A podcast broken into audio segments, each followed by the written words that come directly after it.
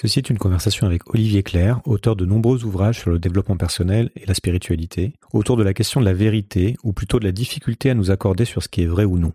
Cette question m'intéresse particulièrement depuis quelque temps car je suis troublé de voir à quel point nos perceptions du monde peuvent être différentes et combien il est devenu difficile de nous accorder non pas sur ce qu'il faudrait faire pour répondre aux enjeux de notre époque, mais simplement sur ce que sont ces enjeux. Nos sociétés se déchirent sur le juste et sur l'injuste et de plus en plus sur le vrai et le faux. Olivier Claire porte des lunettes qui ne sont pas tout à fait les mêmes que les miennes et cette conversation m'a parfois un peu troublé, comme j'ai pu l'être parfois avec des invités pour qui le cartésianisme n'est pas tout. Mais j'estime que c'est comme ça qu'on progresse, en s'ouvrant à d'autres angles de vue et en acceptant qu'on puisse ne pas voir le monde tout à fait de la même façon, sans que ce soit nécessairement un problème. Si le podcast vous plaît, parlez-en et rejoignez les auditeurs de la communauté Discord. Bonne écoute. Je sais pas si vous êtes au courant, mais le monde, il vous attend pas. Le monde, il bouge. Et il bouge vite. Bienvenue sur Sismic. Rien de tout ça n'est réel. Qu'est-ce que le réel? Quelle est ta définition du réel? Chaque génération, sans doute, se croit vouée à refaire le monde. Notre savoir nous a fait devenir cyniques. Nous sommes inhumains à force d'intelligence. L'humanité est menacée dans ses fondamentaux. Tu dois trouver dans tes rêves l'avenir pour lequel tu as envie de te battre. Bonjour Olivier. Ben bonjour Julien. Euh, bah, merci de, prendre le temps euh, de discuter avec moi euh, pendant, une, pendant une petite heure, peut-être un peu plus. Est-ce que, est-ce que vous pouvez vous présenter brièvement pour commencer? Oui, alors on va essayer de faire bref, effectivement. Ben moi, je suis avant tout auteur, auteur conférencier, formateur, auteur de 22 livres à, à ce jour, principalement dans ce qu'on appelle le développement personnel et la, et la spiritualité. Euh, j'ai également traducteur, j'ai traduit environ une centaine de livres de, de, des auteurs les, plus connus du monde du développement personnel. Ça va de Miguel Ruiz à Neil Donald Walsh, de Greg Balradon à, à Byron Katie et plein d'autres. Euh, donc ça fait euh, ça fait presque une quarantaine d'années que je mène une carrière à la fois d'auteur, de traducteur. J'ai été journaliste autrefois avec une passion pour tout ce qui favorise, on va dire, le, l'évolution individuelle et collective. Voilà, pour faire euh, pour faire très condensé. Euh, bah donc vous l'avez dit, votre spécialité c'est de ça, tombe dans le champ de ce qu'on appelle un peu aujourd'hui euh, le développement personnel, qui est un terme assez vague. Euh, donc c'est un peu d'aider les gens à réfléchir sur eux-mêmes et sur aussi comment vivre leur vie, comment regarder le monde. Donc ça, ça, ça fait partie des sujets que moi de mon côté je, je creuse puisque c'est lié à, c'est lié à, mes thématiques. Je voudrais d'abord parler un peu de ça parce que donc l'idée de travailler sur soi est, à la mode, mais elle est aussi décriée par pas mal de gens qui ne voient pas vraiment l'intérêt ou qui euh, ne comprennent pas euh, ce, cette idée de se, de se développer. À quoi est-ce que ça sert euh, de réfléchir sur soi et en quoi un travail d'introspection peut-il avoir un rapport avec la marche du monde? Euh, alors, il faut déjà se rappeler que sur le temple de Delphes, dans la Grèce antique, il était écrit "Connais-toi toi-même et tu connaîtras l'univers et les dieux". Donc, une des bases de la spiritualité, je dirais un peu dans le monde entier, c'est que l'univers est un, que l'être humain est un microcosme du macrocosme, donc nous sommes à, à l'image de ce monde-là, et se connaître soi-même est un des outils, un, une des voies royales finalement pour connaître le monde dans, le, dans lequel on est. Ça, c'est un premier point. Et puis, euh, je dirais, pour donner une réponse encore beaucoup plus actuelle que ça, je pense que ne pas se connaître, ne pas savoir comment on fonctionne, ne pas savoir euh, quels sont en particulier le fonctionnement de ce duo que sont nos pensées et nos sentiments, notre tête et notre cœur, la façon dont on construit des histoires, des croyances, fait de nous des êtres hautement manipulables. Et je pense qu'on peut pas se permettre ce luxe aujourd'hui, qu'il est impératif de se connaître, de savoir comment on fonctionne pour pouvoir, euh, je dirais, évoluer euh, en conscience, en lucidité euh, dans le monde d'aujourd'hui. Ah, on vit une époque euh, des semaines particulières, même parce le monde est entré dans une phase de, de grande incertitude. Donc depuis quelque temps déjà, avec euh, d'abord le, Covid et aujourd'hui donc le retour depuis euh, quelques semaines à l'heure où on parle, quelques jours même, le retour de la guerre en Europe et, les conséquences potentiellement énormes sur nos vies. On revient à des préoccupations qui sont liées à nos besoins essentiels de sécurité, aux besoins d'avoir un logement pour certains, aux besoins de pouvoir se nourrir. Est-ce que ces préoccupations sur le, sur le sens, euh, sur nos perceptions, et si je me fais un peu l'avocat du diable, et notre, notre préoccupation sur notre rapport au monde ne deviennent pas tout d'un coup futiles? Euh, je ne crois pas justement parce que c'est précisément dans les moments où ça devient difficile dans les moments d'épreuve, dans les moments de difficulté, qu'elles soient d'ailleurs euh, individuelles ou collectives, que le fait d'avoir un sens à sa vie va faire toute la différence. Prenez Victor Frankl, qui est quand même une des références mondiales, un homme qui a passé trois ans dans les camps de concentration, qui a fondé derrière une école, la logothérapie connue dans, dans, le monde entier, qui a écrit un livre dont je dis toujours qu'il devrait faire partie du patrimoine mondial de l'humanité tellement il est important, qui s'appelle Découvrir un sens à sa vie. Euh, Frankel, qu'est-ce qu'il a sauvé dans les camps de concentration? C'est le fait qu'il avait du sens à son existence. Et inversement, il a vu des gens autour de lui partir en 24 heures, 48 heures, décéder tout simplement parce que la vie dans ces conditions absolument atroces avait absolument perdu tout son sens. Donc euh, on le sait, les mêmes épreuves, les mêmes souffrances, les mêmes douleurs peuvent être insupportables dans, dans un contexte où la vie n'a pas de sens, euh, comme on peut arriver à les traverser parce que justement euh, on arrive à les inscrire dans une dynamique et se dire bon bah ça fait partie de la vie. J'entends n'importe qui qui a étudié l'histoire sait que l'histoire est pas faite que de moments rigolos. Ça veut dire que le sens que je donne à ma vie doit me permettre euh, d'affronter tout ce qui se passe, le meilleur comme le pire. Bah, on va parler, on va parler de tout ça et on va essayer de reboucler avec euh, ce qu'on est en train de vivre en ce moment, évidemment. Vous avez travaillé sur beaucoup de sujets, beaucoup écrit, et, vous avez notamment travaillé sur un sujet qui m'intéresse, qui est notre rapport au monde en tant qu'individu et notre perception du réel, des événements et ce qu'on en fait. Et notre capacité à, bien vivre justement, euh, à faire le tri euh, parmi, euh, parmi les informations, parmi les événements. Je voudrais qu'on parle plus particulièrement de ça aujourd'hui et on commencer de, de, comment penser clairement dans un monde extrêmement complexe et de plus en plus confus et donc anxiogène pour pas mal de monde. Euh, il y a quelque temps, vous avez euh, écrit un livre qui s'appelle Maître de l'ordre en soi. Et en introduction, vous citez euh, une phrase d'Einstein qui dit ⁇ La connaissance s'acquiert par l'expérience, tout le reste n'est qu'information ⁇ Pouvez-vous m'expliquer cette phrase et me parler de cette distinction, je pense importante, entre information, savoir et connaissance?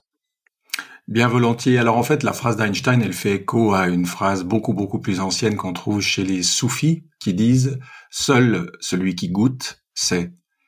Autrement dit, je peux avoir lu tous les livres qui existent au monde sur ce que c'est qu'une orange, combien il y a de vitamine C dedans, la couleur de sa peau, euh, les oligo-éléments, etc. Tant que je n'aurai pas goûté une orange, je ne sais pas ce que c'est qu'une orange.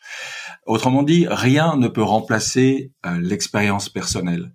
Euh, et on retrouve ça dans l'enseignement du bouddhisme où le Bouddha disait ne, me croyez pas parce que c'est moi qui dis les choses, vérifiez-les, validez-les dans votre propre existence.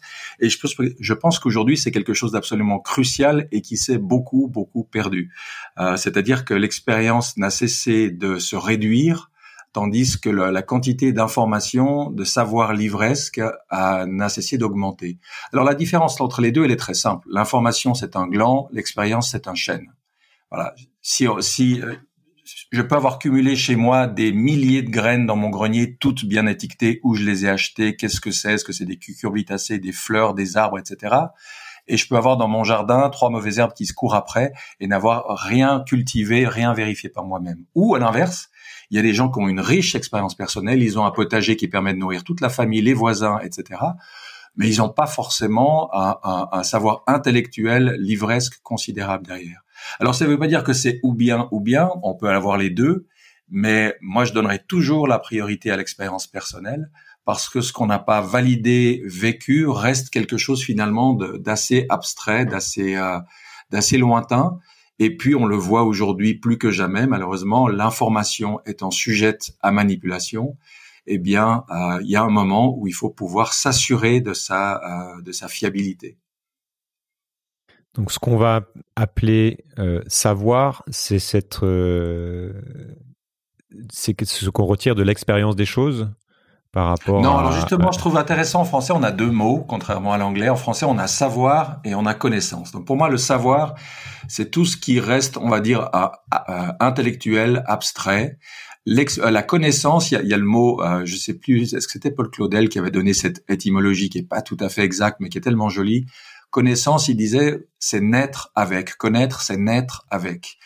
euh, naître, ça, ça, ça, donne vraiment l'idée d'incarner les choses. C'est pas juste là-haut dans ma tête, c'est descendu dans le dans le dans le corps. Donc euh, la connaissance, c'est le savoir incarné, c'est le savoir vérifié, c'est le savoir validé. Voilà. Et ça, on en a, euh, on en a absolument besoin euh, aujourd'hui.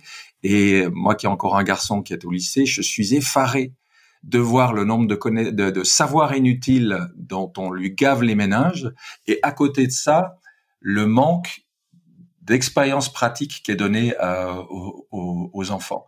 Ce qui fait qu'ils ont une tête comme ça, et puis ils ont un corps tout mince. Et d'ailleurs, c'est marrant, mais en BD, on voit ça assez souvent finalement, hein, des, des, des, corps énormes sur des, des, têtes énormes sur des corps filiformes, et c'est très représentatif de ce que nous sommes devenus aujourd'hui, et c'est dangereux. Oui, c'est une question qui m'interpelle parce que moi je pense que je suis en plein là-dedans. C'est-à-dire que je, suis dans l'accumulation euh, boulimique de, euh, de, de, de, savoir, d'informations, euh, sans parvenir à en faire, à en faire énormément de choses dans le, dans le réel. Et, ça rejoint justement cette question sur qu'est-ce qu'on fait de tout ça, quelle est l'expérience qu'on veut avoir, comment ça nous nourrit dans le, dans le concret? Et, mais dans un premier temps, y a, il y a cette il y a cette phase de, de questionnement aussi sur l'information qui nous arrive pour savoir euh, ce, ce, ce qu'on en fait, laquelle on retient, etc. Et ça fait maintenant moi quelques années que j'essaie de, de comprendre, donc de faire cet exercice très intellectuel de, euh, de compréhension du fonctionnement du monde. D'abord parce que je suis curieux, mais aussi parce que j'espère pouvoir in fine en tirer quelques certitudes qui puissent me permettre de vivre ma vie avec conscience et de choisir les, les savoirs que je veux développer, etc. Et après avoir parlé à tout un tas de gens euh, brillants, de, spécialistes en tout genre, ce qui me frappe, c'est la diversité des points de vue et des regards et, surtout des conclusions. Donc chacun, en observant le monde, a conclu des choses et à partir de là se forment des opinions et ensuite euh, qui, dictent des actions, des modes de vie, etc. Et ce qui me frappe aussi, pas tant avec les personnes que j'interviewe qui souvent savent pourquoi elles pensent qu'elles pensent, mais c'est la confusion grandissante entre nos opinions et euh, ce qu'on pense être des faits. Et c'est la vitesse et la vigueur avec laquelle des croyances, des opinions deviennent des marqueurs d'identité. Et si je fais euh, si je fais ce podcast, c'est en partie pour essayer de montrer que souvent ça vaut le coup d'écouter l'autre pour se rendre compte que peut-être on n'a pas tout compris et que donc peut-être on n'a pas totalement raison. Je sais que vous avez travaillé sur cette euh, sur cette idée de, de rapport au, à la vérité, de rapport à l'information. Est-ce qu'on peut parler des conséquences de cette confusion euh, entre notre vécu, entre nos croyances et entre les faits, euh, de la confusion entre le réel et le virtuel. Alors oui, c'est un sujet oui, important. Oui, oui, surtout que, surtout que, effectivement, c'est un sujet extrêmement important. Alors aujourd'hui, il y a une façon très simple de l'illustrer. Euh, pratiquement euh, tout le monde aujourd'hui a un GPS. Euh, imaginez que votre GPS, vous avez pas mis, enfin, pas fait de mise à jour depuis 10 ans. Imaginez le décalage qu'il y a entre les cartes qui se trouvent à l'intérieur de votre GPS et la réalité de la route. C'est-à-dire que peut-être que telle route est devenue un sens unique, peut-être que telle autre a, changé de tracé, peut-être qu'il y a des autoroutes qui ont été rajoutées qui n'existaient pas il y a dix ans. Euh, si vous vous fiez à ce qui est inscrit sur euh, votre GPS, euh, vous risquez d'avoir de fâcheuses surprises, voire ça peut être beaucoup plus grave que ça, parce qu'il y a un décalage entre la représentation, entre la carte et le territoire, c'est-à-dire le côté concret.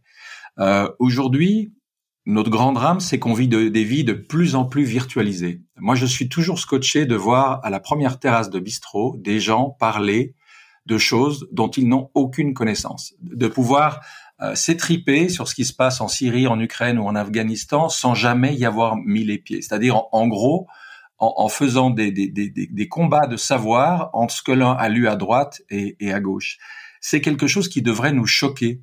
C'est quelque chose qui devrait nous dire attends, mais euh, est-ce que tu es déjà allé là-bas? Est-ce que tu as vécu là-bas? Qu'est-ce que tu connais personnellement euh, de ce pays? Quelles sont tes sources d'information et quel est leur degré de fiabilité? Et nous vivons une époque euh, inquiétante pour moi. Euh, alors de grands auteurs comme Noam Chomsky ont, ont, ont parlé de la façon dont on manipule l'information, ont parlé de la fabrique du consentement. Euh, lorsqu'on a affaire à des populations qui sont de plus en plus déconnectées du réel, il devient extrêmement facile de leur raconter n'importe quoi. Maintenant, vous ajoutez à ça un chiffre effarant. 90% des médias aujourd'hui qui appartiennent à 9 milliardaires. Voilà. Comment voulez-vous qu'il y ait de la démocratie? Comment voulez-vous qu'il y ait du libre choix? Comment voulez-vous qu'on se fabrique une opinion qui ait euh, un, un, rapport avec la réalité quand on voit par qui sont détenus les, médias et quels sont les intérêts que ces personnes ont euh, dans toutes sortes de choses euh, dans le monde aujourd'hui. Il y a, il y a un, un, enjeu colossal et ce qui fait que pour moi, vous avez employé le mot de certitude dans, dans la, la question que vous m'avez posée. Mais je pense qu'une des choses indispensables qu'il faut que nous apprenions aujourd'hui, c'est vivre avec l'incertitude. C'est accepter sur certains de, sujets de dire, bah, les uns disent ceci, les autres disent cela. Il y a des opinions complètement contradictoires. Jusqu'à plus ample informé, jusqu'à plus ample informé, je me retiens de, de, de me créer une certitude. Je disais hier à ma femme, je disais, c'est drôle cette expression qu'on emploie, on se dit se forger une opinion. Forger, forger, le faire euh, mais une opinion qui a été forgée, comment est-ce qu'elle va s'assouplir? Comment est-ce qu'elle va changer? Comment est-ce qu'elle va évoluer? Il va falloir qu'on change d'expression, il va falloir qu'on accepte d'avoir des opinions qui sont plus ouvertes, qui sont plus modulables, qui sont capables d'évoluer avec des éléments réels, tangibles, concrets auxquels on aura accès.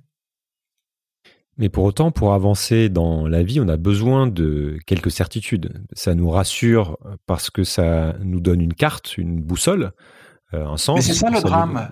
Le drame, c'est qu'on a tellement besoin de certitude qu'on va être prêt à s'accrocher à n'importe quoi, pourvu que ça nous donne un sentiment de certitude, même s'il est complètement erroné.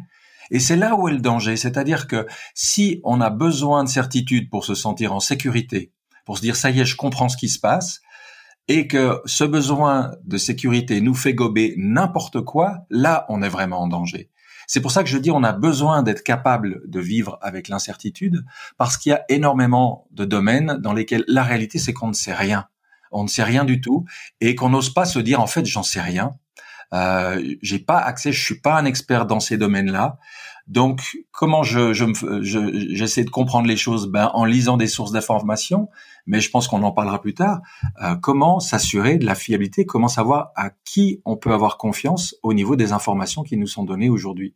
Je pense que beaucoup de gens ont fait l'expérience. Moi, j'ai, un souvenir assez frappant qui est pas vieux. En 2008, je suis allé pour la première fois en Israël, et ça m'a tellement interpellé de voir le décalage entre les 15 jours que j'ai passé là-bas, l'expérience première vécue que j'ai eue de ce pays, de ces gens, etc., et l'opinion que je m'étais formée depuis quoi 20 ans, 30 ans, à force de lire tout ce qu'on raconte euh, sur ce pays dans les médias.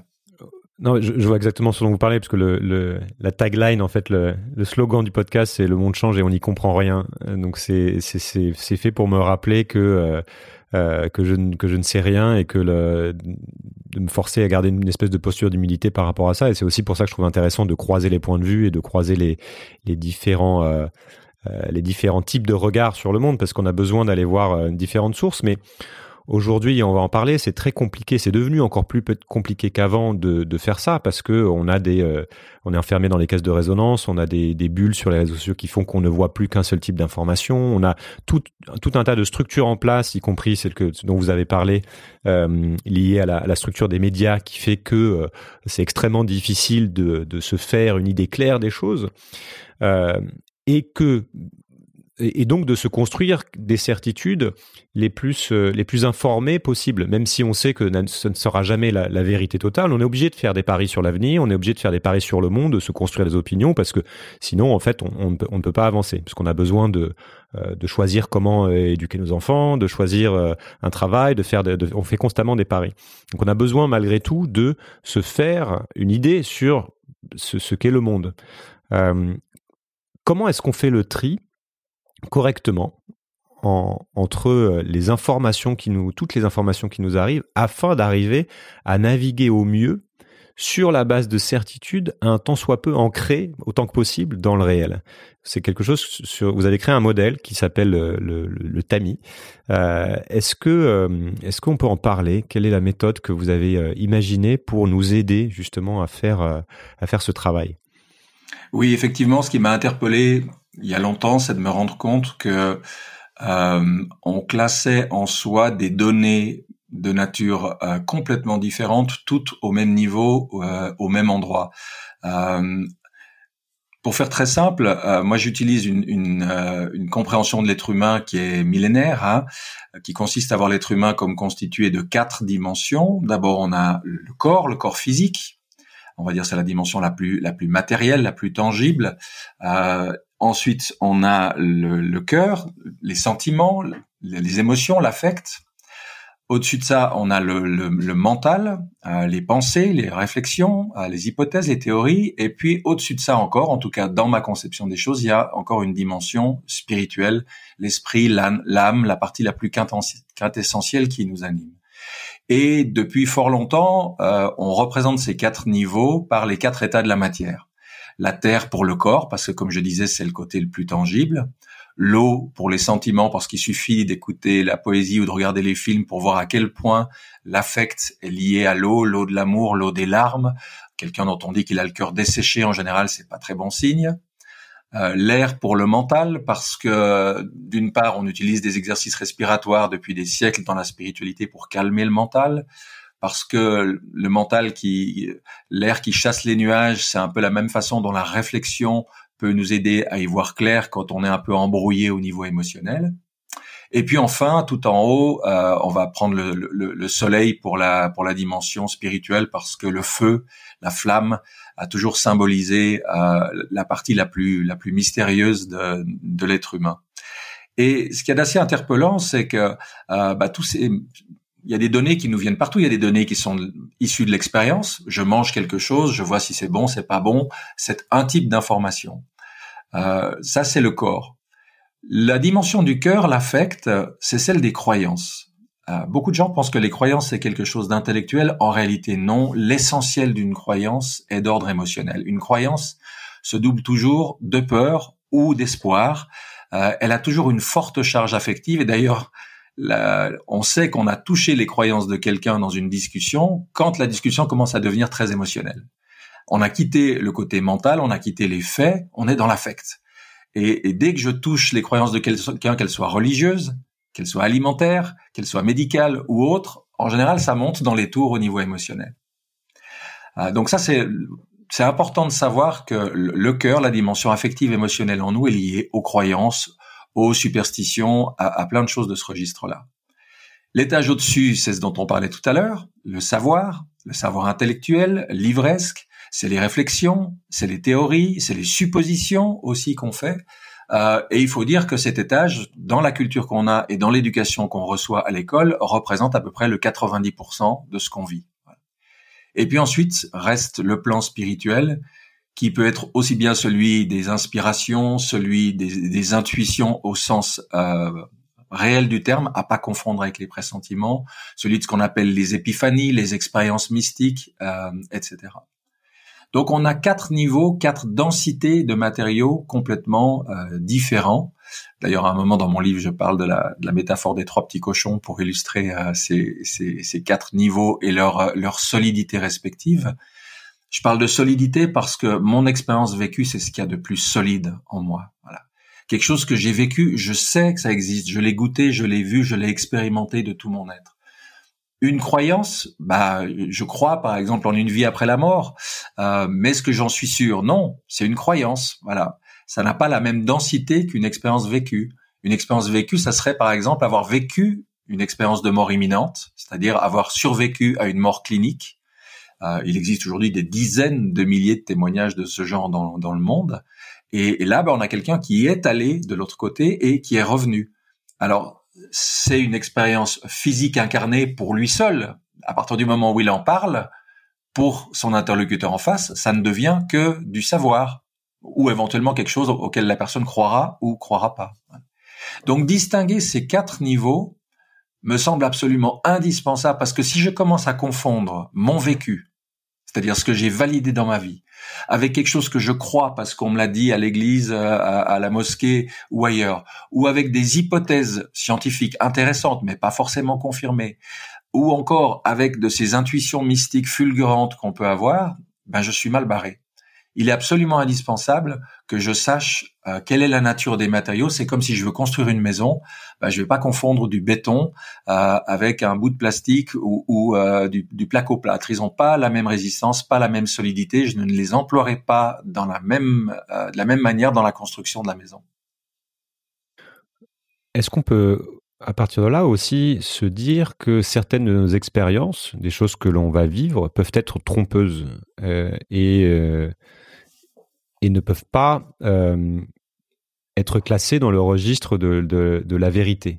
C'est-à-dire qu'il y a, quelque chose, ça va être vrai, l'expérience va être vraie comme étant vécue par une personne, euh, mais ne va pas être quelque chose qu'on va pouvoir qualifier de scientifique dans la mesure où ça va pas être quelque chose qui va être pertinent pour un autre.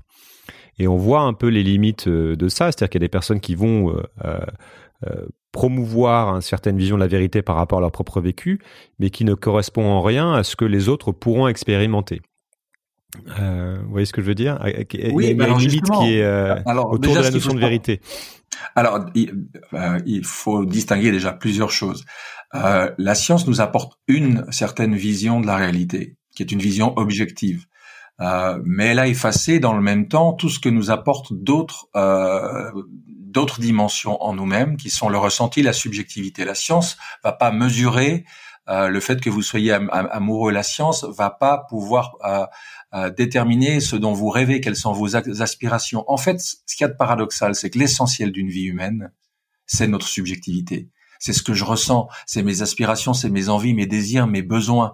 Une vie humaine, elle se mesure pas objectivement, elle se mesure à, à notre ressenti, à notre vécu intérieur. Donc la science, c'est quelque chose de merveilleux.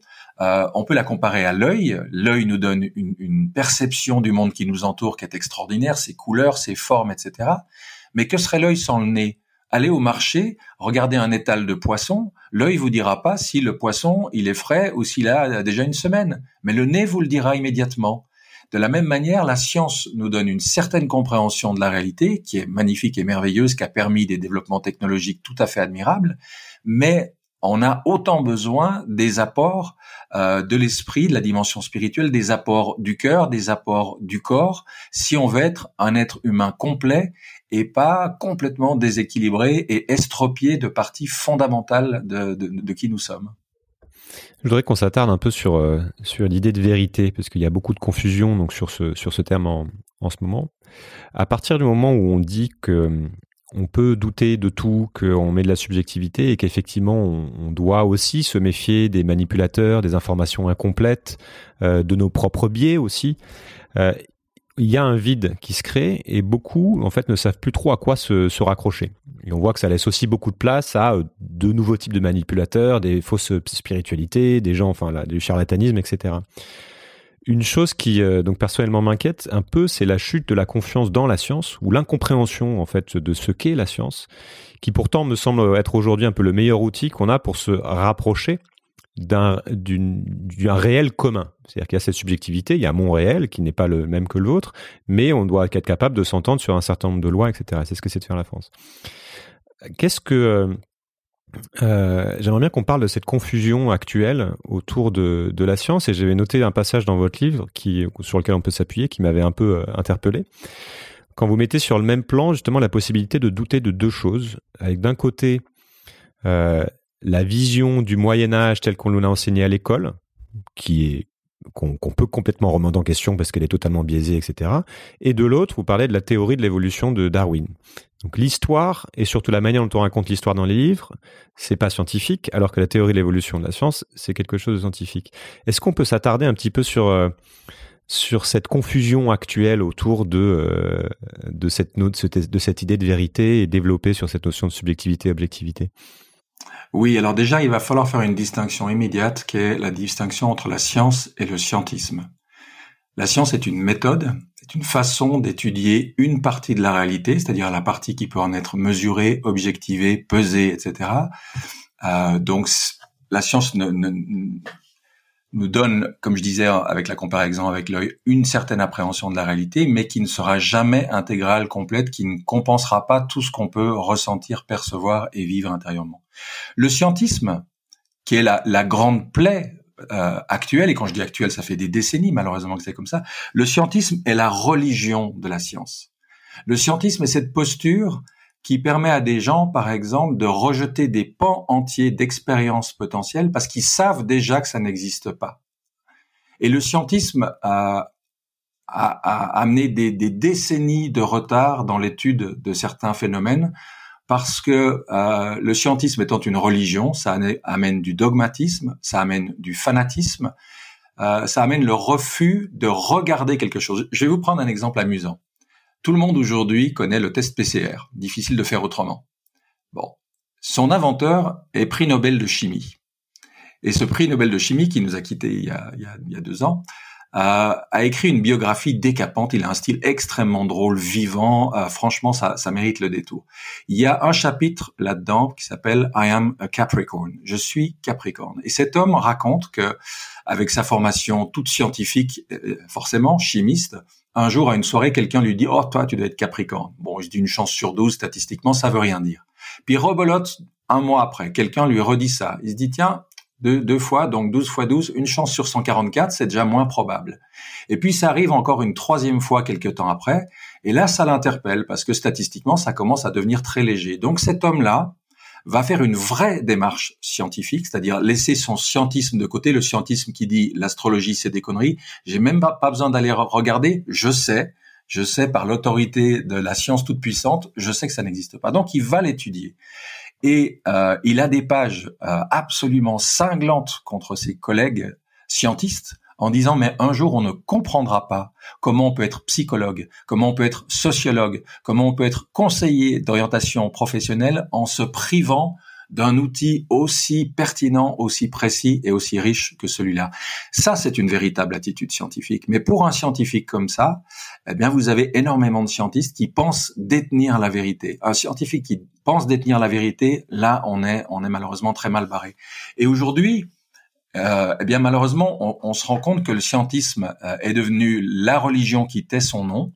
Euh, que dès que quelqu'un a une blouse blanche, on pense que ce qu'il dit est la vérité. On perd euh, le discernement, on perd l'esprit critique, on perd de vue que sur de nombreux sujets, il y a des théories scientifiques diverses qui s'affrontent euh, et que il faut se rappeler les, propos de Karl Popper, hein, quand même un immense philosophe allemand, qui disait que toute théorie devrait commencer par dans l'état actuel de nos connaissances, ensuite on expose la théorie, et on termine par jusqu'à preuve du contraire. Ce qui veut dire qu'en fait, une théorie est l'état actuel de nos connaissances aujourd'hui, maintenant, mais qu'elle peut être remise en question demain, et donc de la garder souple, de la garder ouverte, de la garder changeante, et pas d'en faire un dogme religieux qu'on va essayer d'imposer aux autres. Moi, j'ai plutôt le sentiment que c'est ce qui se passe euh, et que c'est le principe même de la méthode scientifique et c'est ce qui lui donne un avantage sur toutes les autres méthodes. C'est qu'il y a cette idée que ce, il y a des dérives, évidemment. Il y a des gens qui font de la mauvaise science, entre guillemets, ou qui, qui appliquent ça mal et qui deviennent dogmatiques. Mais la méthode scientifique est ce, cette idée que ce ne sont toujours que des théories et que c'est valide jusqu'à preuve du contraire. Alors ça, c'est vrai sur le papier, mais c'est pas vrai dans la réalité. Vous savez, j'ai un souvenir extraordinaire qui date de 30 ans tout rond. Il y a 30 ans, 92, je rencontre Rupert Sheldrake dans un dans un congrès à Amsterdam, j'étais encore journaliste à l'époque. Et à un moment dans notre échange, je lui dis, est-ce que vous vous réjouissez de voir que dans certains euh, domaines de pointe de la recherche, par exemple dans la physique, dans la, dans la biologie, dans, dans la cosmologie, on commence à voir des parallèles euh, avec certaines choses que, que dit la spiritualité depuis des millénaires. Et il m'a regardé avec un air dépité et il m'a simplement dit, vous savez, euh, ce à quoi j'aspire aujourd'hui, c'est que la science devienne vraiment scientifique. C'est-à-dire que ce qu'il a vu et vérifié sur le terrain, d'ailleurs, il a écrit euh, 20 ans plus tard un livre extraordinaire qui s'appelle en anglais The Science Fallacy, qu'on a bêtement traduit par réenchanter la science en français, comme si on voulait pas voir ce que disait vraiment ce titre en anglais, euh, où il montre quelles sont les dix croyances, je dis bien croyances sur lesquelles est construite la, science moderne. Ça lui a valu l'insigne privilège d'être la première personne censurée sur TED. Alors TED, pour ceux qui nous écoutent et qui connaîtraient pas, c'est un site internet sur lequel il y a des milliers de conférences d'experts dans tous les domaines qui, en 15 minutes en moyenne, nous donnent le, condensé de leur, euh, de leurs connaissances. Il a été censuré là-dessus. C'était quand même extraordinaire. Voilà. Censuré parce que simplement, il montrait que sous la science se cache une couche de croyance, une couche religieuse, et que si on ne va pas la regarder, eh bien, euh, le grand discours que vous tenez et que, que tient tout le monde sur la, la, la, beauté et la pertinence et le côté merveilleux de la science, il est vrai, mais il est mis en œuvre par des êtres humains comme vous et moi, qui ont un affect comme vous et moi, et euh, il faudrait que dans leur formation, il y ait un, large pan qui soit consacré au développement personnel et à la compréhension de la façon dont nos croyances et nos affects peuvent influencer euh, les théories non seulement qu'on va développer, mais celles qu'on acceptera ou pas euh, de simplement regarder. Qu'on s'attarde juste cinq minutes là-dessus parce que moi c'est un sujet qui m'interpelle et je vois, je, comprends tout à fait cette critique euh, puisque effectivement c'est fait par des humains, mais en même temps je vois aussi le danger de cette critique dans le sens où ça va, ça sème aussi une grande confusion y compris sur des choses qui sont de la, de la bonne science. Et donc ça met sur le même pied, sur le même niveau, des choses qui, euh, qui, qui sont parfaitement subjectives ou qui n'ont rien de scientifique et des choses qui sont quand même euh, scientifiques bien, bien qu'imparfaites. Et je, voudrais un... Euh, je, reprends en fait sur un, un exemple, l'exemple que j'ai cité tout à l'heure qui apparaît dans votre livre pour que vous puissiez peut-être m'expliquer. Euh, vous dites que pour dire que la théorie de l'évolution n'est qu'une théorie, vous citez euh, René Quinton, qui est un biologiste français du début du XXe siècle, qui avait une autre théorie que celle de Darwin. Et euh, vous semblez dire que donc on peut remettre en question cette théorie de l'évolution. Sauf que les travaux de Quinton ont été depuis totalement mis de côté parce que en fait ça tenait ça tenait pas vraiment la route de ce que je, de ce que j'en comprends. Et je vois aussi beaucoup de gens citer euh, la physique quantique à tout va par exemple sans sans la comprendre. Tout est c'est quantique, c'est ceci, c'est cela. Ça devient un mot à la mode dans les milieux spirituels. Euh, en ce qui permet de donner ainsi un vernis pseudo-scientifique à des choses qui ne le sont absolument pas. Je voudrais comprendre comment fonctionnent euh, les certitudes que l'on voit apparaître justement dans des milieux dits un peu plus euh, ésotériques, puisque ce sont des certitudes qui ne relèvent pas donc de de la science. Comment comment comment on arbitre entre tout ça et est-ce qu'on peut y, voir un peu plus clair là-dedans? Et après on pourra parler. Alors il y a beaucoup de choses dans votre question. Je vais essayer de de, oui. de reprendre ça bout par bout. Euh, pour la théorie de l'évolution, quand je parle de la remettre en question, c'est pas pour devenir créationniste, c'est simplement pour dire c'est une théorie, c'est une explication. Euh, et, et, regardez, c'est quand même intéressant. La marque a été mise de côté pendant pratiquement, je sais plus, 50 ou 100 ans. Et tout d'un coup, on reparle de la marque. Alors la marque était l'ennemi à abattre à une époque. Tout d'un coup, on se dit ah mais non, mais finalement, euh, il avait quand même raison. Ça veut dire quoi? Ça veut dire que la vraie démarche scientifique est une démarche évolutive mmh. et qu'une explication, une théorie qui est donnée à un moment, la pire chose qu'on puisse faire, c'est la graver dans le marbre et dire c'est comme ça et Bien puis sûr, ça sera comme ça pour toute l'éternité. Il suffit de faire l'histoire de la science de ces 200 dernières années pour voir le nombre de correctifs, le nombre de changements, le nombre de transformations. Il suffit de rappeler qu'en 1900, cinq ans avant Einstein, quelqu'un a dit que la physique était un champ fermé, il n'y avait plus rien à découvrir dedans. Ça fait hurler de rire aujourd'hui. Donc quand je dis remettre en question, c'est pas dire c'est pas vrai, c'est dire c'est une partie de la vérité, c'est un modèle explicatif ne le figeons pas, ne le laissons pas fermer. Mais quant à mais René donc ça Quinton, fonctionne puisqu'elle évolue. Euh, Pardon on dire juste donc donc quelque part ça fonctionne puisqu'effectivement elle continue d'évoluer, on continue de réhabiliter des gens qui avaient été euh, mis de côté. Euh, oui, mais la façon dont ça nous est enseigné est très est, est, est pas comme ça. On nous dit pas c'est une théorie, on nous dit pas dans okay. l'état actuel des connaissances, on nous présente les choses de façon très dogmatique, d'où la difficulté que certaines personnes ont ensuite à remettre en question ces connaissances parce qu'au lieu de rester dans, dans mon tamis à quatre étages, il y a l'étage intellectuel, et c'est un étage assez mobile, assez souple. On fait une hypothèse, on la vérifie, ça fonctionne pas, on en change, on fait une autre supposition, c'est assez mobile. Mais le niveau des croyances, quand il y a de l'affect qui est mis là-dedans, c'est beaucoup moins mobile. Essayer de, de faire changer de religion à quelqu'un par des arguments intellectuels, ça ne fonctionne pas. Ça ne se situe pas à ce niveau-là. Essayer de faire changer quelqu'un de régime alimentaire, passer de vegan à carnivore ou de carnivore à vegan avec des arguments intellectuels, ça ne fonctionne pas. Donc à partir du moment où on met de l'affect, où on met, où on transforme un, un savoir scientifique en croyance scientifique, où on transforme la science en scientisme, là, ça devient dangereux parce qu'on perd cette fluidité et cette, euh, et cette mobilité. Euh, alors après, il y a des raisons aussi à ça, mais ça nous entraînerait trop loin de parler du fait que la science pure aujourd'hui n'existe pas. La science est liée à des intérêts financiers parce que qui paye la recherche? Et donc, bah, il y a certains domaines qui sont privilégiés, certaines théories qui sont privilégiées parce que euh, il y a des intérêts commerciaux euh, derrière. Et puis des problèmes avec les publications, euh, etc. Euh, la deuxième partie de ma question, c'était sur euh, du coup ce, cette récupération de, de, de la science dans certains milieux euh, ésotériques. Je ne sais pas si vous avez un, un avis là-dessus. Oui, alors là, malheureusement, je, je vous rejoins tout à fait. Aujourd'hui, tout est quantique. Euh, c'est un peu désolant. N'importe quelle discipline rajoute l'adjectif quantique euh, devant. Euh, et, et, je pense que les physiciens qui connaissent vraiment la physique quantique doivent s'arracher les cheveux s'il leur en reste. Donc, effectivement, là, je vous rejoins aussi. Euh, et parfois, certains scientifiques sont les premiers à tendre le bâton pour se faire battre en, partant dans des délires personnels. Ils ont tout à fait le droit à titre personnel, mais quand ils le font au nom de leurs études de physique, euh, au nom de leur statut de physicien, ça devient beaucoup plus gênant. Donc, effectivement, je vous rejoins. Il y a une grande confusion. Il y a des gens qui, excusez-moi,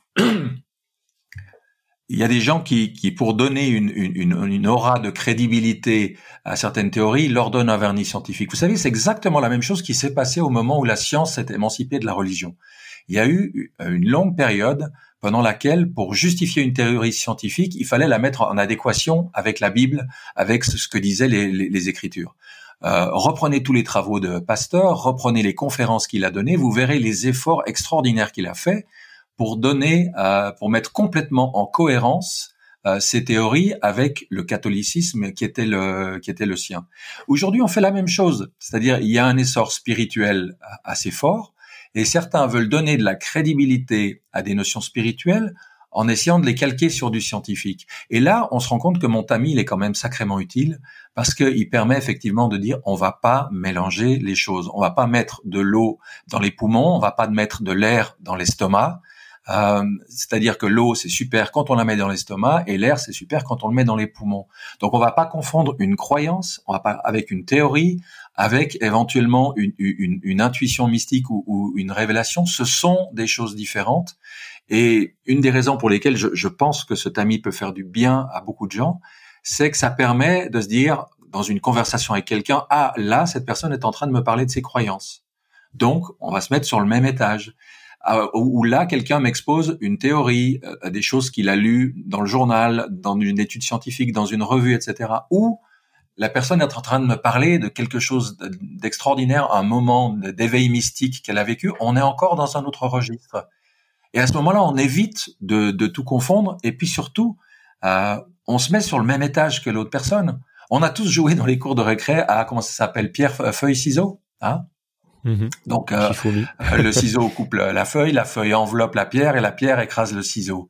Mais d'un point de vue symbolique, c'est extraordinaire ce jeu parce qu'il représente exactement les trois dimensions de base en nous, c'est-à-dire le ciseau, c'est l'intellect, la capacité de décider, de trancher. Euh, la pierre, c'est le corps, la partie la plus solide, tangible, comme je le disais.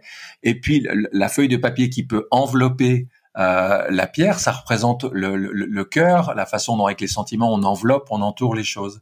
Bon, ben on voit bien comment ça se passe ce jeu. Toi, tu mets le, le, ciseau, moi je mets la feuille, hop, crac, je me fais couper. Bon, mais ça représente exactement les interactions qu'on voit aux terrasses de café, où quelqu'un parle avec son cœur, l'autre lui répond avec la tête, le troisième avec son expérience et ça donne des dialogues de sourds parce qu'on est rarement sur le même niveau, qu'on comprend ni d'où on parle soi-même, ni d'où parle la personne en face de nous.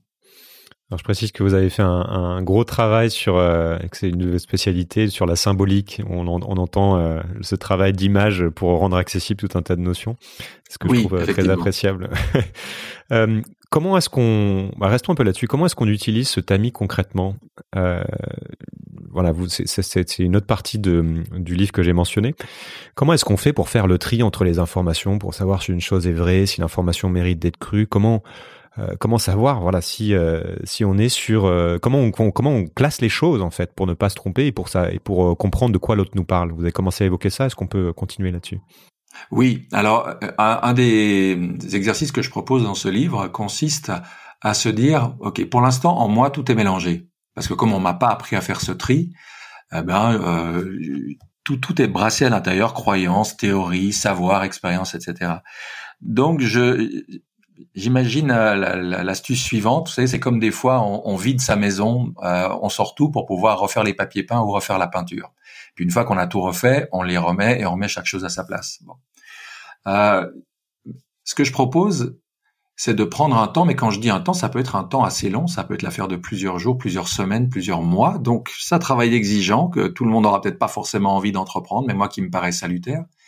Et de se dire, voilà tout ce que, tout ce qu'il y a en moi, tout le savoir, les connaissances, les choses. Je vais les, chaque fois que je dis quelque chose, chaque fois que j'affirme quelque chose, me dire, attends, mais ça me vient d'où cette information-là? Euh, quelle certitude j'ai à son sujet? Est-ce que je l'ai euh, validé? Est-ce que je l'ai vécu? Est-ce que c'est quelque chose juste que je crois? Ou c'est une, une, théorie, une supposition, un savoir qui m'est utile? Et petit à petit, de commencer, c'est le titre du livre, Mettre de l'ordre en soi. C'est-à-dire, je commence déjà par mettre de l'ordre en moi et quand je parle, quand je dialogue, quand je suis en conversation avec les autres, d'être systématiquement attentif à de quel étage je parle. D'où viennent les choses que j'affirme et que j'échange avec les autres. Et ça, je vais vous dire, c'est une, en général, c'est presque un choc pour les gens, parce qu'on va se rendre compte qu'à peu près 80 à 90% de ce qu'on raconte vient du troisième étage, hein, le, mental, l'intellect, le savoir livresque. Euh, moi, j'ai une obsession, mais depuis que je suis tout jeune, c'est la pratique.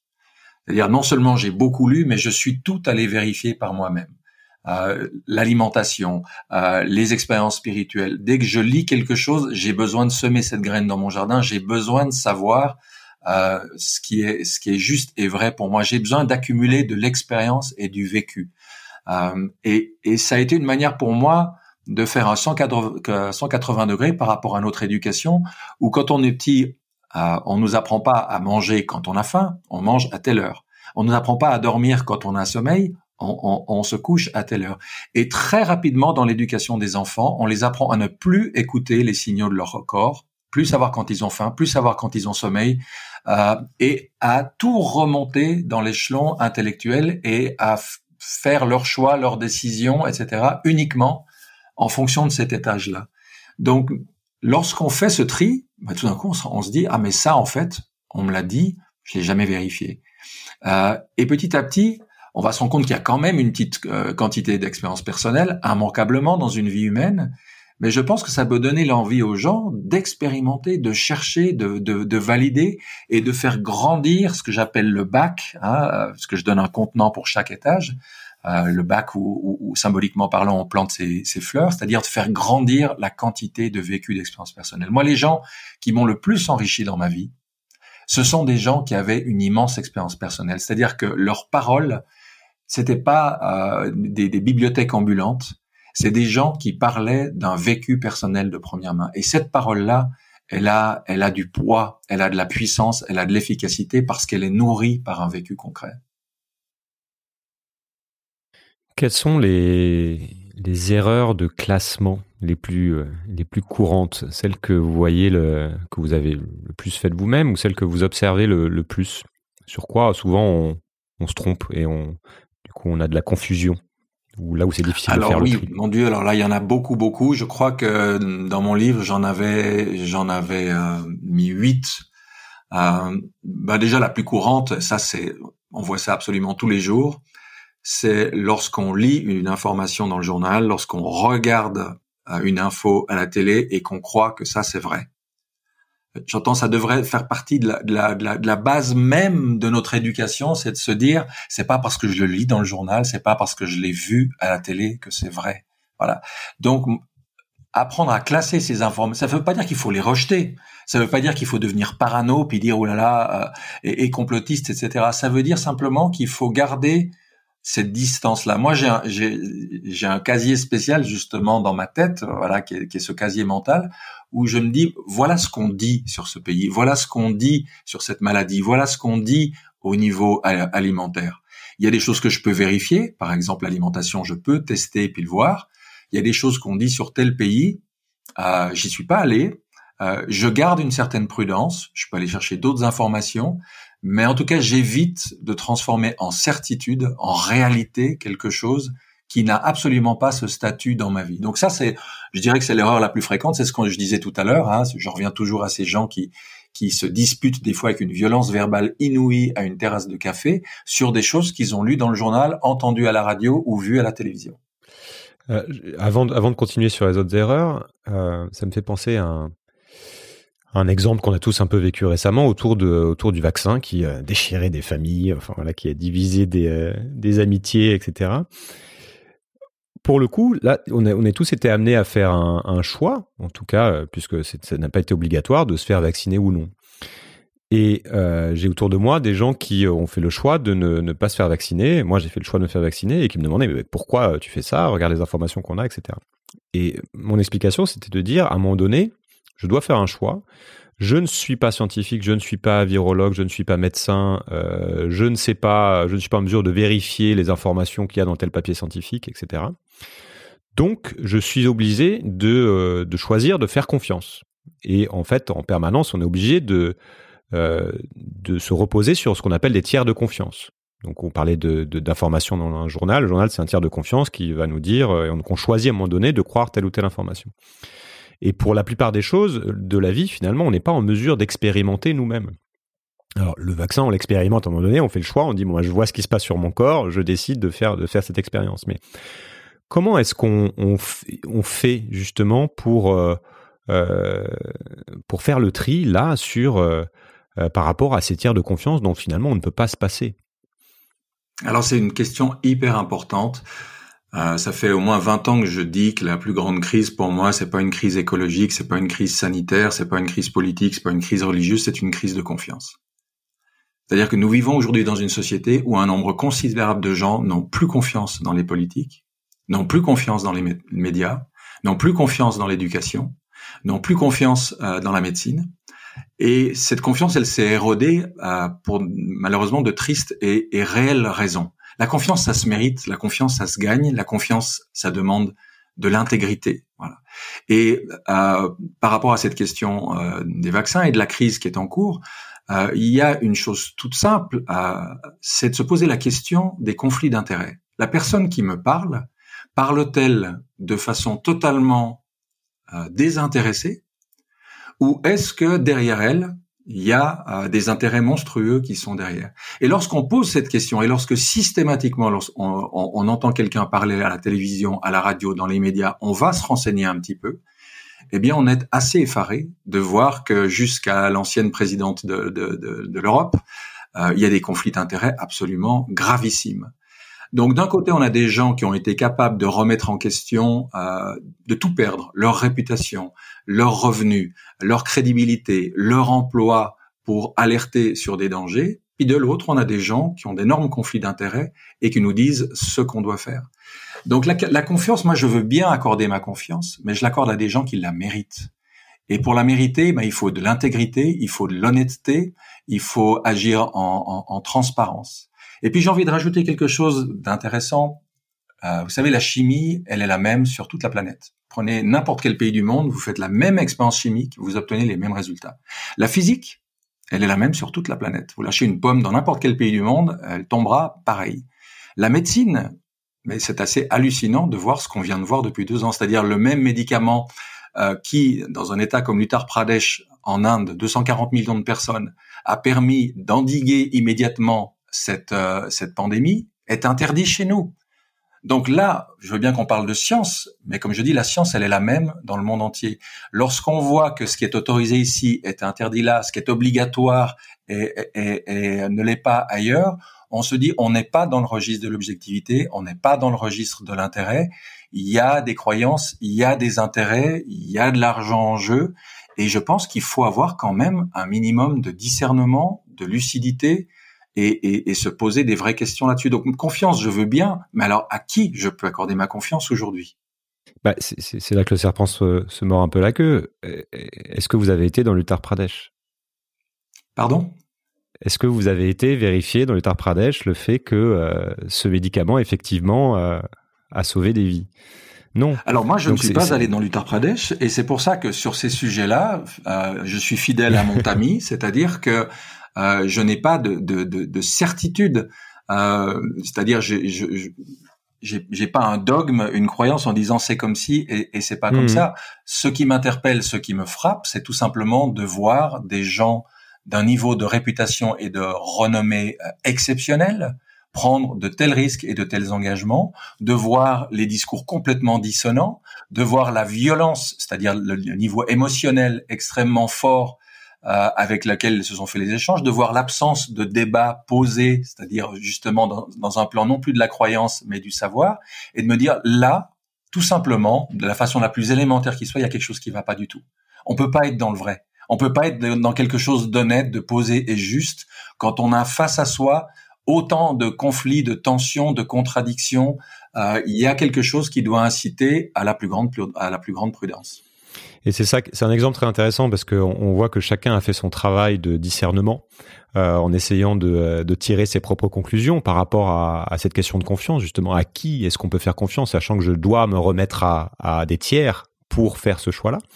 Et c'est pour ça que j'ai expliqué ça de cette manière, c'est-à-dire que moi-même j'ai fait mes propres recherches, ma propre démarche logique, et que j'en suis arrivé à une conclusion que oui, je pouvais avoir euh, faire confiance malgré les conflits d'intérêts parce qu'il y en avait des deux côtés, parce que euh, j'ai regardé. Donc tout le monde a fait ce petit travail et pour autant on n'arrive pas à la même conclusion parce que on va pas regarder les mêmes choses, parce qu'on n'a pas le même rapport au monde, etc.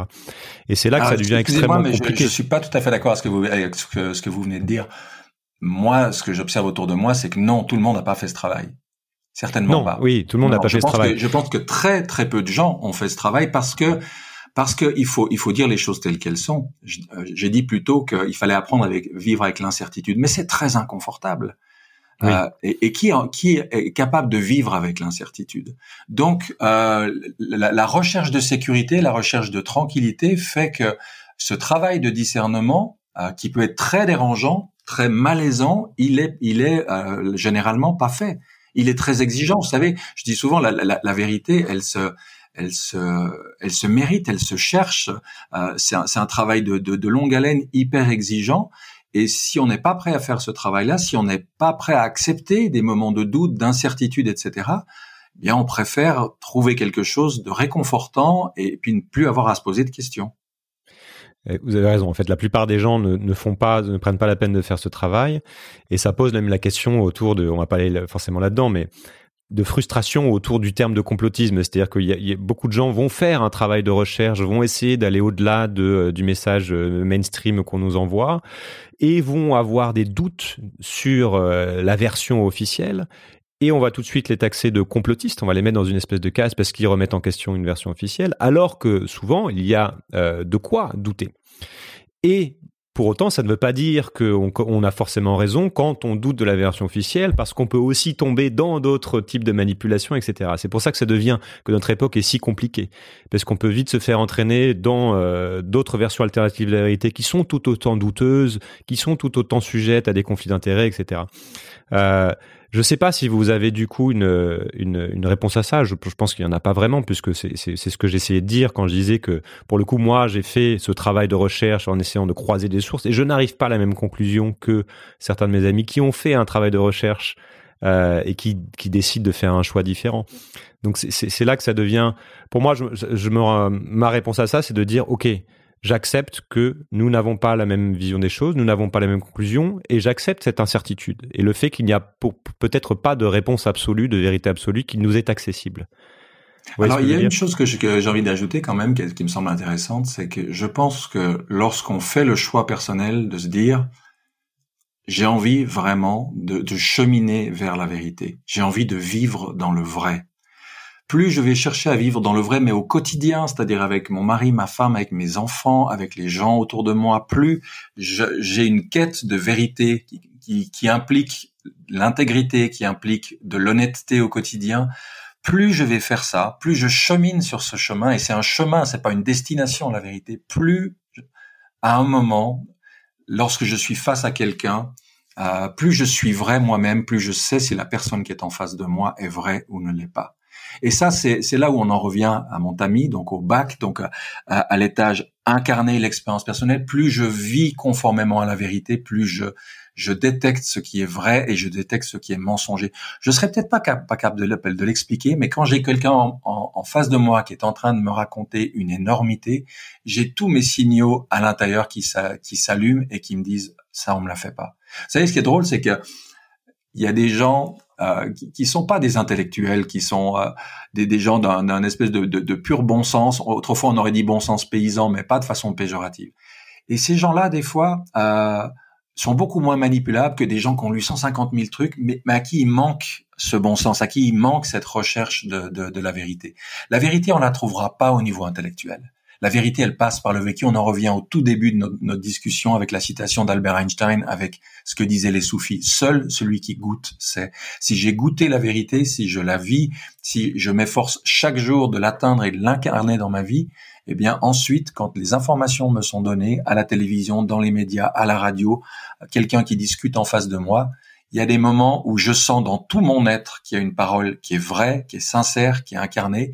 Et il y a des moments où direct, je dis, hum, hum, hum, là, il y a quelque chose qui va pas. Je sais pas quoi, mais méfiance, je vais pas mettre mon pied sur cette planche. Elle risque de céder sous mon pied.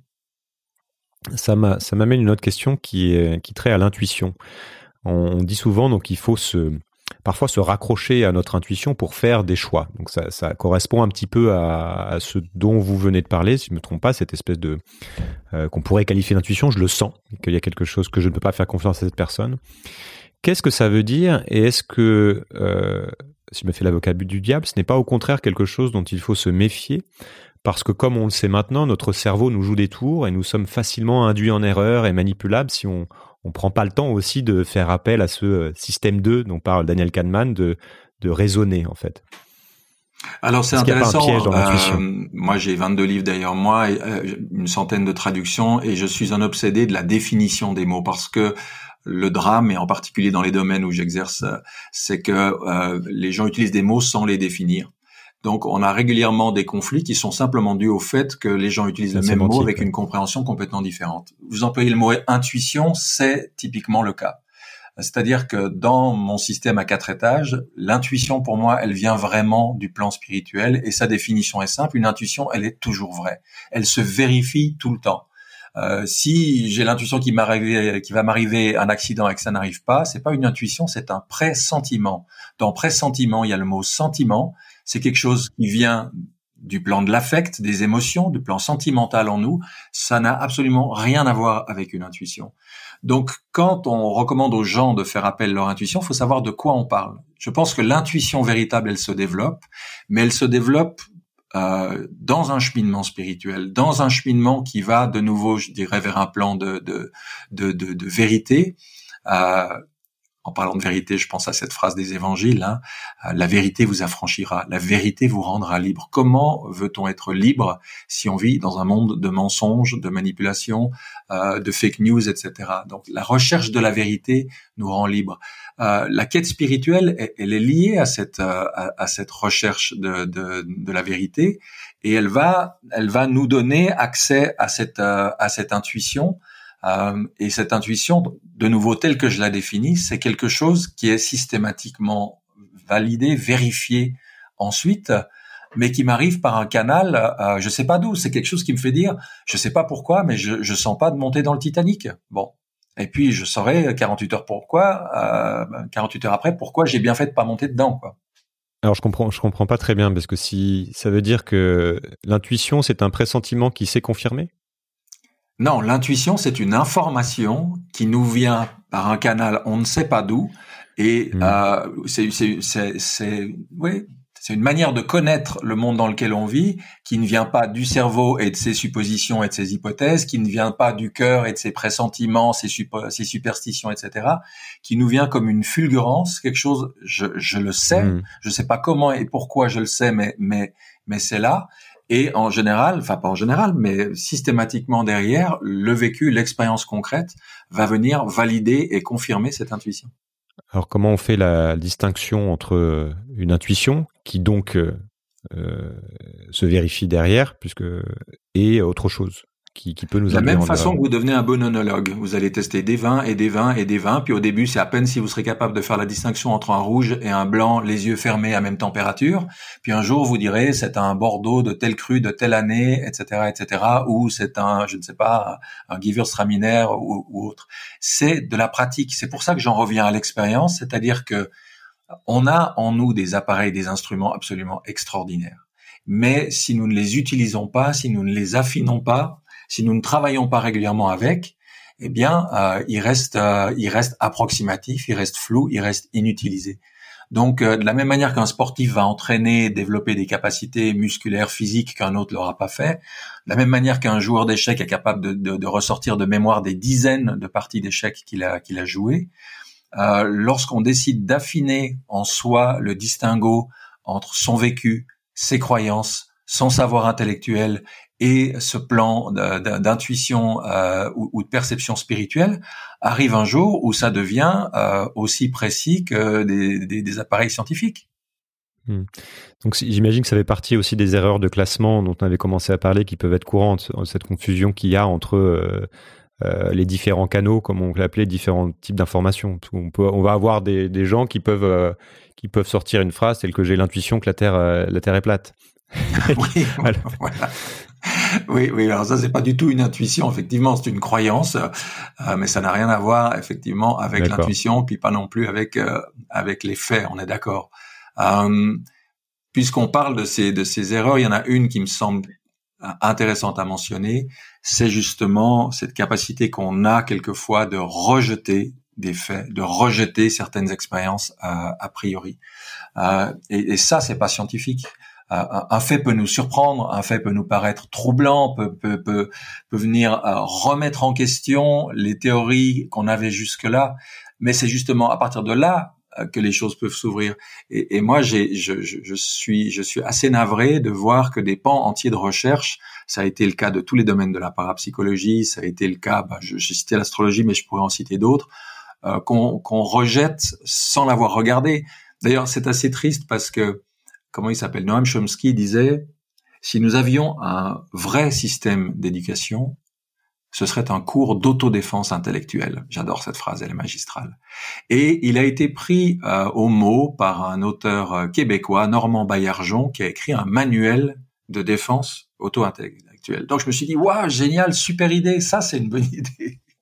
Donc j'achète le livre et alors là je suis retombé de 15 étages d'un coup parce que je crois que c'est carrément au premier chapitre qui trouve rien de mieux à faire qu'effectivement de démolir l'astrologie. Et je suis prêt à parier qu'il n'a jamais monté un thème, qu'il n'a jamais analysé de transit, qu'il n'a jamais fait ce qu'a fait l'inventeur du test PCR, ce qu'a fait le docteur Stanislav Grof, ce qu'ont fait des érudits dans le monde entier qui ont abordé cette discipline avec toute la rigueur et le temps euh, que ça prend pour vérifier si ça tient la route ou pas. Donc, commencer un livre qui se veut s'appeler Manuel d'autodéfense intellectuelle en étalant ses propres croyances, je me suis dit c'est dommage, on est mal barré. Euh, de faire une petite aparté sur l'astrologie, parce que c'est une de vos disciplines, euh, si je si je comprends bien. Ce qui fait aussi peut-être beaucoup de mal à l'astrologie, ce sont euh, ces gens qui se réclament de l'astrologie, qui font des, qui l'utilisent pour faire des prévisions, par exemple, des prédictions, qui a posteriori, dont on sait qu'elles ne se vérifient pas. Et donc forcément, on a une espèce de doute par rapport à, à l'astrologie qui moi personnellement quand je quand je quand je vois par exemple les livres d'astrologie que lisait ma mère euh, je crois d'Elisabeth Tessier qui chaque année vend des milliers de livres en faisant des prédictions et quand on les relit euh, deux ans après qu'on voit que 90% du temps ça tombe à côté ça ne m'amène pas à m'intéresser plus que ça au sujet est-ce qu'il n'y a pas aussi des gens dans ces disciplines là qui font du mal à ces disciplines là mais mon Dieu, il y a ça dans tout. C'est pas parce que c'est pas parce qu'on a mangé une fois euh, chez McDonald's qu'on va qu'on va refuser d'aller manger chez Trois Gros. C'est pas parce qu'on est tombé euh, sur, sur, un prof nul qu'on va remettre en, question tout l'enseignement. La réalité, c'est que dans tous les métiers, mais sans exception, il y a des gens brillants, compétents, sérieux, valables, et il y a des gens euh, loufoques, euh, euh, incompétents, voire carrément menteurs et, et, et, frauduleux. Alors c'est vrai que tous ces gens-là, et puis les horoscopes à deux balles qu'on voit dans, dans, dans, dans les magazines de salles d'attente de dentistes, c'est vrai que tout ça fait énormément de tort, mais il y a autant de différences entre ces gens-là et l'astrologie véritable qu'entre McDonald's et trois gros. Ok, je comprends l'objection. Quelle est la, on arrive aux questions de fin, quelle est la, la bonne boussole? Comment faire pour avancer et faire des choix dans un monde justement qui est en apparence de plus en plus confus et incertain? On reboucle un peu avec ce qu'on a dit au début, mais je voudrais qu'on revienne un petit peu euh, là-dessus pour faire le point. La bonne boussole. Euh, Comment Il y a ce tamis, mais est-ce qu'il y a d'autres euh, donc il y a un outil pour faire le tri? Vous avez parlé de l'incertitude, d'accepter l'incertitude. Est-ce que euh, voilà, il y a d'autres thèmes que vous voulez aborder qui peuvent nous aider à naviguer dans toute cette euh, cette confusion apparente? Euh, J'en reviens à ce qu'on a effectivement dit plusieurs fois jusqu'ici, c'est que on, on, vit dans un monde qui s'est terriblement virtualisé. C'est-à-dire que beaucoup d'entre nous aujourd'hui, on passe plus de temps dans un monde virtuel à travers nos écrans, nos smartphones, euh, les infos, la radio, la télé, Internet, etc., que dans le monde réel. Et donc, moralité, s'il fallait représenter euh, les quatre étages du tamis, euh, eh bien, euh, il reprend, il, il euh, on pourrait le représenter comme une pyramide inversée tenant sur sa pointe, avec le niveau mental. Euh, si je prends juste les trois premiers niveaux, c'est-à-dire physique, affectif et mental, le niveau mental complètement démesuré et le niveau du vécu de l'expérience personnelle absolument ridicule. Et tout le monde sait bien qu'une pyramide sur sa pointe, euh, la seule incertitude, c'est de savoir de quel côté elle va se casser la gueule. C'est-à-dire que si euh, j'ai pas la base du vécu euh, qui soit solidement euh, établi dans, dans, dans ma vie, un jour ou l'autre, je vais me prendre des claques parce que mes croyances s'avéreront infondées, que des informations auxquelles j'ai hâtivement donné ma confiance s'avéreront mensongères. Donc mon idée, c'est de remettre euh, cette pyramide euh, à l'endroit c'est-à-dire de lui redonner une assise dans l'expérience vécue qui soit beaucoup plus importante que ce qu'elle n'est dans notre société aujourd'hui. Et lorsque cette assise, elle est forte, elle est solide, elle est stable, eh bien de fait, on est beaucoup moins manipulable par euh, cette couche, euh, ce, buzz médiatique, par euh, par ce, délire médiatique qui est, auquel on est arrivé aujourd'hui. Vous savez, c'est Nietzsche qui disait, il y a plus de 100 ans, euh, oui, même plus que ça, beaucoup plus que ça. Il y a 120 ans, il disait encore un siècle de journalisme et les mots eux-mêmes vont commencer à puer. Je pense qu'on y est. Je pense qu'on est vraiment arrivé à, à, à un niveau euh, dans l'information qui fait vraiment peur. Euh, et, et si on cherche à essayer de s'y retrouver dans ce buzz médiatique permanent on n'a aucune chance d'y trouver la sécurité, aucune chance d'y trouver la vérité, aucune chance d'y trouver la stabilité.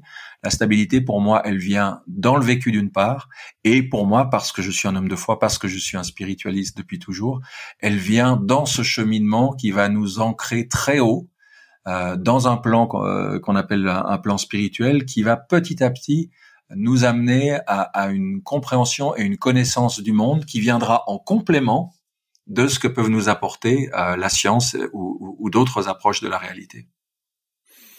Alors, je vous ai découvert en, lisant un de vos livres à mes filles, euh, parce que vous faites aussi des, livres pour enfants qui s'appellent Tu es comme tu es, dans lequel on explique euh, qu'il n'y a pas de bien ou de mal absolu, pas de méchant ou de gentil, et que ça dépend en gros du point de vue et de, la circonstance. Très bien fait.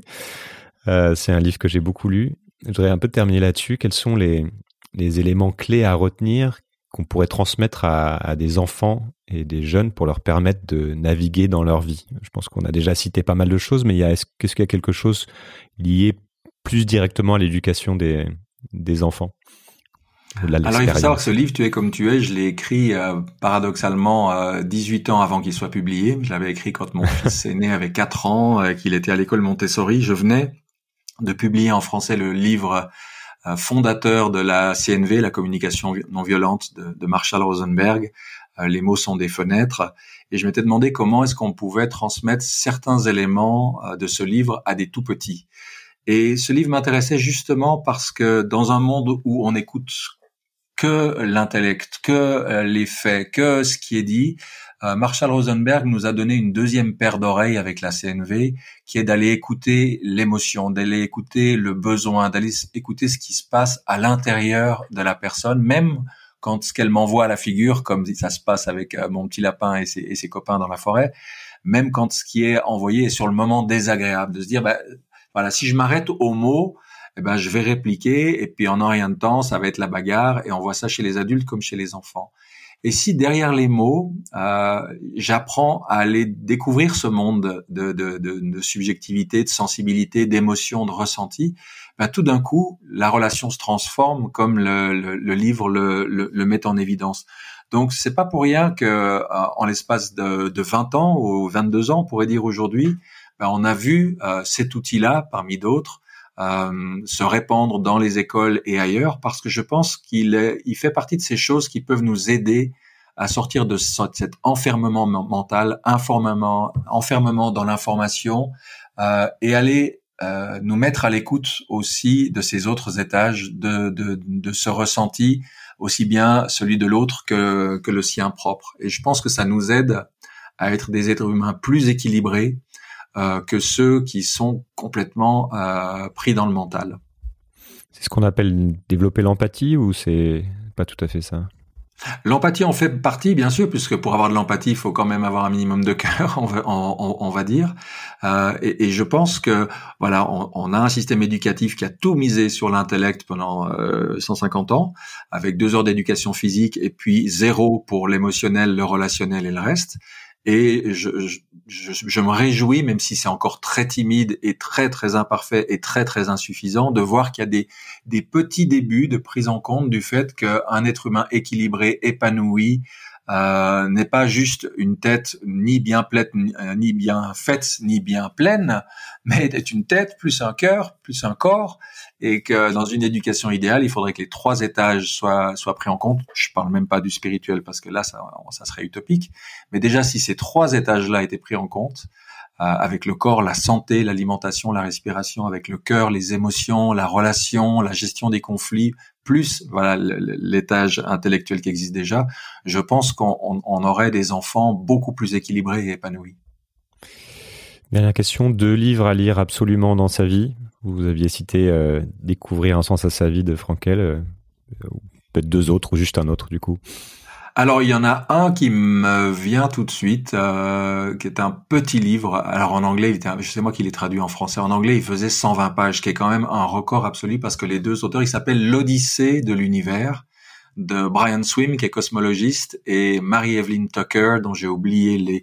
Elle enseigne à l'université euh, sur la côte est des États-Unis. Et ils ont réussi un tour de force absolument prodigieux, qui est de raconter l'histoire de l'univers, donc 14 milliards d'années d'évolution du cosmos depuis le Big Bang, en 120 pages et d'une façon qui est qui est euh, qui est tellement belle, qui est tellement, euh, enfin qui émerveille.